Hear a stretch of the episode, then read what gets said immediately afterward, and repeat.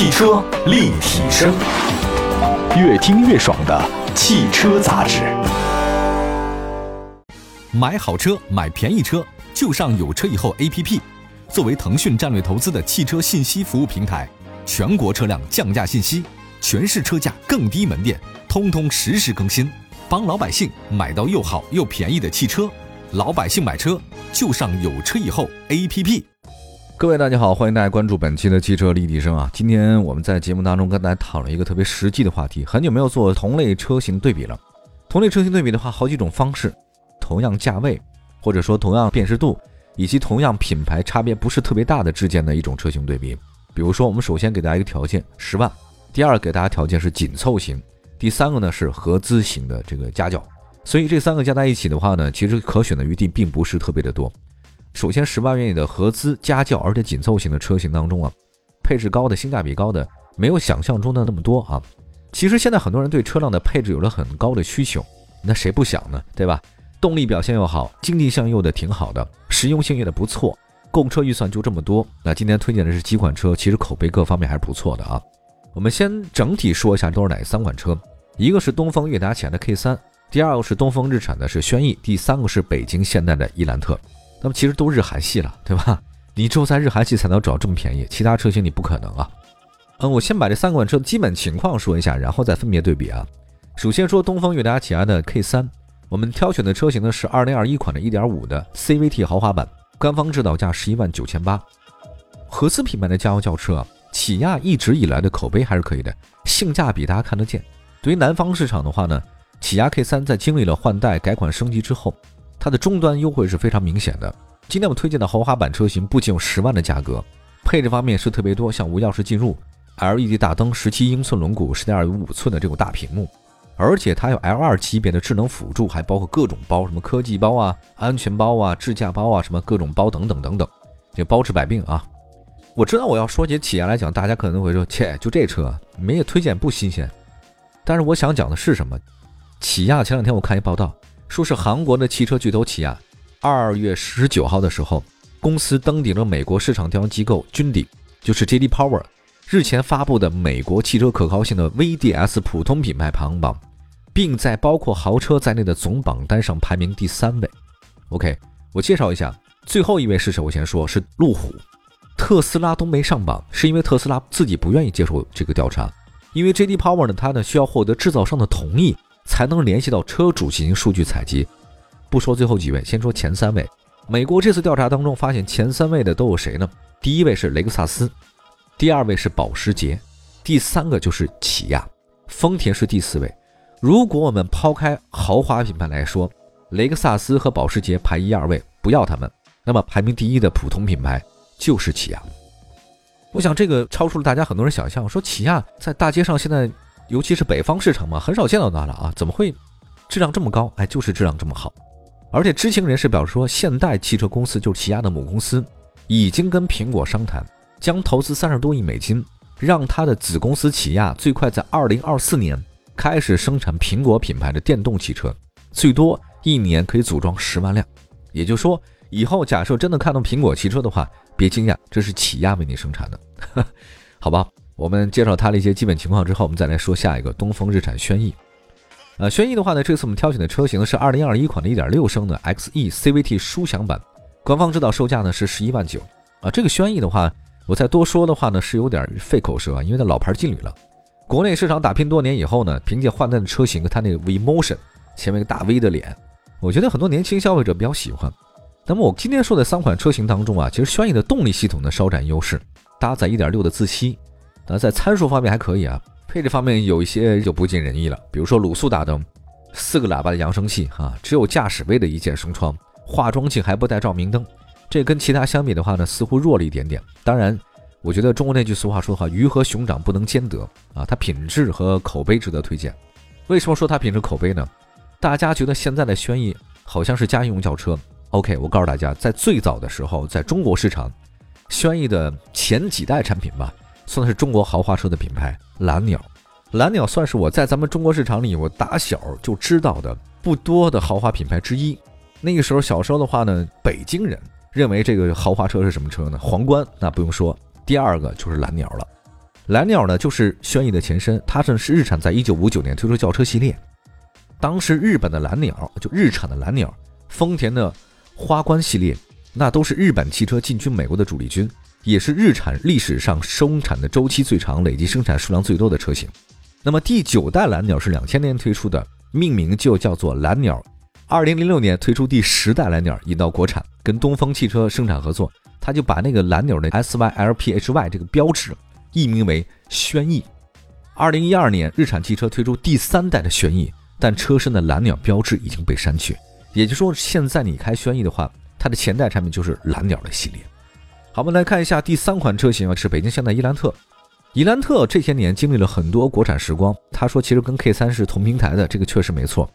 但是今天推荐的是1.5升的 GLX 精英版2021款，售价呢比推荐的起亚 K 三稍微贵一点。配置方面的话呢也挺多的，像八寸的触控，然后六喇叭、LED、防眩目后视镜、手动空调，基本够用。比轩逸的配置高一点，就韩系车同价位的，一定比日系车多高了那么一点点的配置啊，否则它没有优势啊。那这两年大家都知道，现代汽车国内车市的表现很不尽如人意啊，销量下滑非常严重。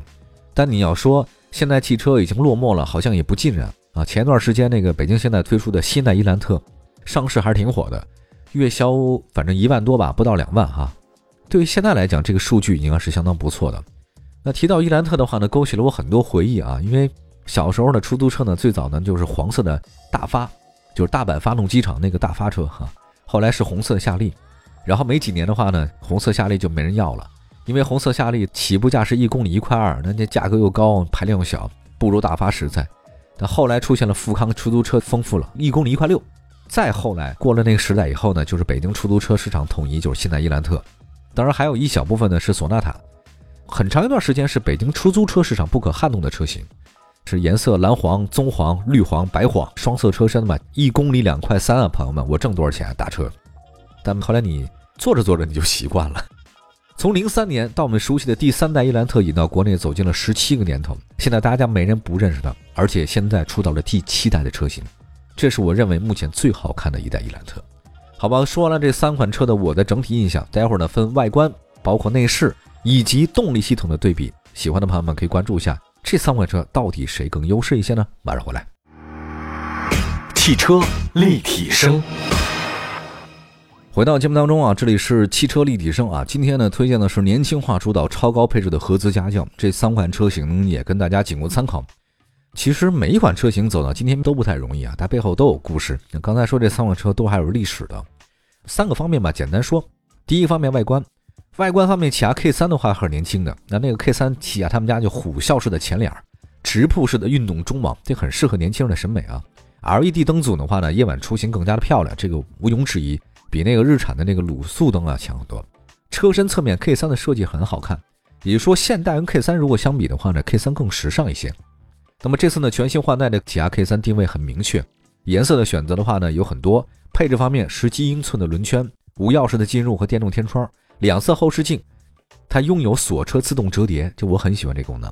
大家千万别觉得这功能啊，锁车以后我自己拿胳膊肘一顶，拿手一掰，它镜子还能回去。但是它就是不如你自动折叠功能显得那么高级。而且呢，那车呢还有电动调节、加热，便利性还是挺强的啊。呃，这是外观，起亚的外观其实很时尚。那么东风闪轩逸外观呢，我觉得可能更家庭。轩逸的外观呢是日产家族的 V Motion，它黑色和银色的镀铬话有很好的视觉效果。看起来的话呢，挺亮的。那车头和车尾呢是卤素灯源，日产的风格就是这样，够用就行啊。所以它车便宜嘛。全新的轩逸设计的话呢，有棱角了，比以前的圆润的话呢好一点。整体来讲的话呢，算是家庭运动范儿。各位一说就明白了吧？那么还有一个伊兰特，三款车型当中，我觉得这次伊兰特好像一改当年的这种起亚年轻、现代中庸的风格，现在是现代年轻了，起亚中庸了。全新伊兰特的第七代的话，最激进的外观，俯冲车身，前后夸张的细节造型，为很多年轻人提供了很多个性空间。那天我在路上看那个第七代伊兰特，把我吓一跳。我说这个，如果搁很多年以前，我都觉得阿斯顿马丁都没它好看，真的。但只是我隔了很多年以后了，快快十年了。我觉得这个对喜欢个性的朋友来讲是有吸引力的啊。年纪稍大的朋友们可能不太会接受这种设计啊。但是你可以看其他的，像什么现在的索纳塔。还有三月一号上市那个名图，对吧？啊，家族式的一起夸张可能不足为奇。另外配置方面的话，关注一下北京现代伊兰特同样配备 LED 前后灯，十七英寸轮毂，运动效果的话，这三款车是最好的。好吧，排序一下，如果从外观来看，谁最运动？这回是伊兰特第七代伊兰特，第二个呢是起亚 K 三，第三个是日产的轩逸。好吧，再看一下内饰和配置。内饰方面，K 三呢是眼帘青黑色运动风格，颜值高呢是那个三幅运动型的多功能方向盘，还有一个就是十点二五英寸大屏和七寸的液晶显示。除此之外，起亚定速巡航大天窗、无钥匙全车一键，还有包括倒车影像自动驻车。带有空气净化器的自动空调，前排座椅加热通风，后排出风口配置都有。主动安全方面的话呢，K 三有智能驾驶包，但你得加装这个啊，看你想不想。十万左右的家用轿车来讲呢，性价比不错啊。另外看东风日产的轩逸，整体内饰还是比较稳重的，很沉稳。我觉得轩逸更适合年龄稍高的消费者，像三十到四十之间的朋友喜欢这个。黑色的内饰材料是塑料板，精致感稍微差了一点。但是呢，轩逸的空调出风口啊和这个平底方向盘，感觉还是挺符合大家审美。配置方面，日产轩逸有双气囊、胎压监测。你说这个配置很寒酸吗？我觉得也都够用了。指导价十一万九，它是钢轮毂啊，织物座椅，塑料方向盘。我也不知道日产怎么想的，确实比较便宜啊。但是这车卖的真好。还有现代伊兰特，伊兰特的话，内饰设计三款车中颜值最高的，同时也是最为夸张的。有外观你都能接受了，你的内饰还不接受吗？因为内饰比外观来讲没那么厉害啊，没有那么激进。四幅平底运动多功能方向盘很耀眼，这个确实很特别哈。贯穿式的空调出风口，哇，特别长。大尺寸的屏幕非常年轻，基本上它的软性材质呢跟 K 三是同一水平的。那么看一下伊兰特的那个车型啊，呃，精英版配备了全车六气囊、胎压报警、前后雷达、倒车影像、自动驻车大天窗、感应后备箱，这个还挺好用的。三点五寸的液晶仪表，八寸中控，六喇叭扬声，所以总体来讲，基本配置要比日产高不少。再来看一下动力啊，动力方面的话呢，二零二一款的起亚 K 三配的是一点五自吸，八十五千瓦，这个一百一十五马力，一百四十四牛米，匹配的是八速 CVT，综合油耗呢是五点一升。如果你有需求的话呢，其实起亚 K 三还有一点四 T 涡轮增压发动机啊，这个呢也是沃德十佳，如果愿意的话可以选。那么东风日产轩逸的话呢，它这个发动机还可以一点六升自吸。它马力是最大的，一百三十五马力，扭矩也是比较高的，一百五十九牛米啊，数据方面不错，也是 CVT 变速箱。那么起亚的话呢，跟 K 三一样，都是一点五自吸和 CVT。那么在实际驾驶过程当中啊，很可靠，平顺性是非常好。那么也就是说，这三款车动力系统来配比的话，东风日产的轩逸它的动力是最好的，它的功率啊，它的那个发动机表现是没毛病。但是如果你要买起亚，或者伊兰特的那个涡轮增压那个版本，1.4T 那个版本的话呢，可能会比它好，但是价格呢又会比轩逸要贵一些，你看你要什么啊？好吧，这三款车型的话呢，我觉得其实售价方面差别也就十来万啊。外观方面来讲的话呢，伊兰特很激进，适合年轻人；起亚 K3 各年龄通吃，时尚和沉稳元素兼得，但品牌呢可能稍弱一点，尤其是在咱们国内。东风日产轩逸的话呢，整体比较沉稳。哎，我也没想到轩逸这两年卖的特别好，连续好几年家用轿车都是排名第一的，每个月的销量非常惊人。轩逸算是日产能跟大众朗逸对抗的唯一的一款车型了，就是大众车卖的真的火爆，就是那个朗逸，但是唯独一个能跟它叫板的就是轩逸，每个月呢它俩都标着劲啊，每个月好几万辆、好几万辆的，很可怕。配置方面的话呢，起亚 K 三配置突出，超越了伊兰特，性价比很高。K 三呢有多种个性化的选择。综合来看，北京现代伊兰特的配置呢中规中矩的。那么动力方面，三款车的车型动力差异不大，但轩逸在参数方面有优势。今天说了这几款车型的话，仅供大家选择，每人想法不一样啊。对于十万左右的合资品牌家庭轿车来说，像捷达、福克斯还有很多选择的啊。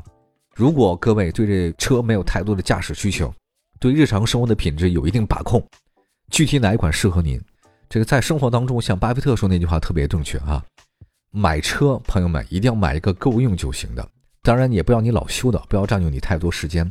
不要买那些什么特别豪华的车型，他们会让你生活变得非常的狼狈。如果你真的特别有钱，那是另外一回事。好，巴菲特都已经这么有钱了，还说要买经济型的轿车，要买便宜的轿车代步就行，你还想听谁的呀？